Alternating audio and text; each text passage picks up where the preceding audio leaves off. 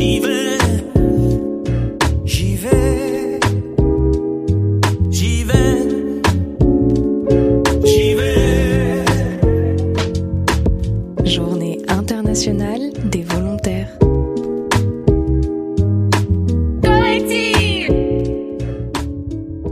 Bonjour Maëlys. Alors, est-ce que tu peux nous dire euh, en quelques mots pourquoi tu t'es engagée?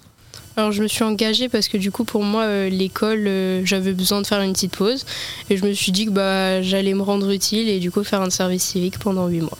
C'est vrai qu'une fois de plus, c'est quelque chose qui revient beaucoup pour euh, les services civiques, cette, euh, ce besoin euh, d'utilité. Comment est-ce que tu avais entendu parler des services civiques? Euh, bah, mon grand frère a fait un service civique, du coup, en plus c'était dans l'unicité aussi. Donc... Ok, ouais, donc vraiment familière au milieu, quoi. et du coup, est-ce que tu peux nous parler euh, de tes missions et de pourquoi elles sont nécessaires à ton territoire? Alors, du coup, euh, ma mission c'est de lutter contre l'isolement des seniors.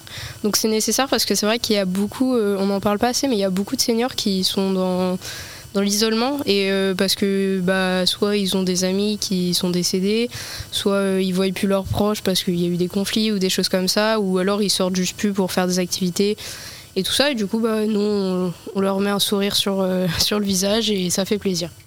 Et toi, du coup, ça te, ça te fait du bien cette mission d'être en contact avec, avec des seniors comme ça, des, des gens Ça te fait travailler un petit peu sur la sociabilité peut-être? Oui, bah, c'est vrai que même euh, du coup au début de la formation, c'est vrai que j'étais bah, plutôt euh, un peu timide et j'osais pas trop et tout ça aller vers les gens, mais c'est vrai que ça fait du bien. Bah, il faut faire le pas et puis ça fait plaisir à tout le monde en général. c'est ça, c'est nécessaire, mais bon, faut se faire un petit peu violence parfois quand même.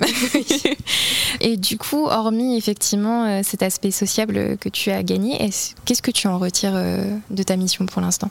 Alors pour l'instant, c'est surtout travail d'équipe. C'est vrai que bah, ça, on à Unicité, on en a beaucoup besoin parce que du coup, nous, on est par trio sur Flair.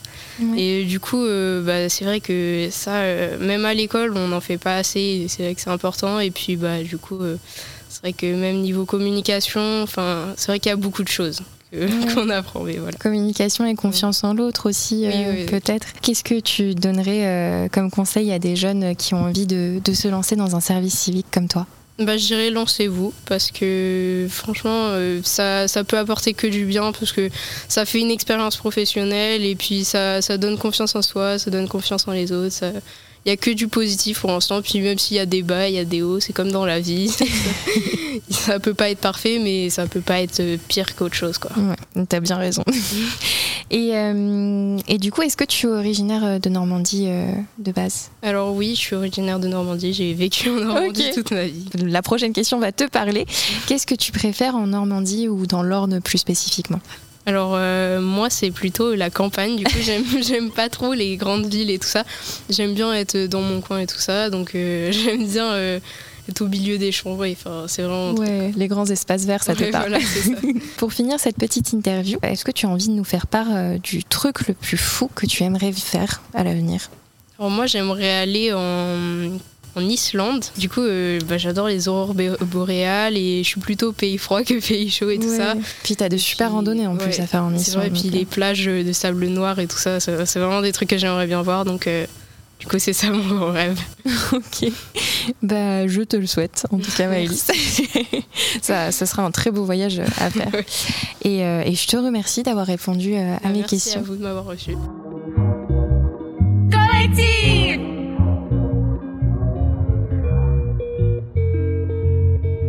Even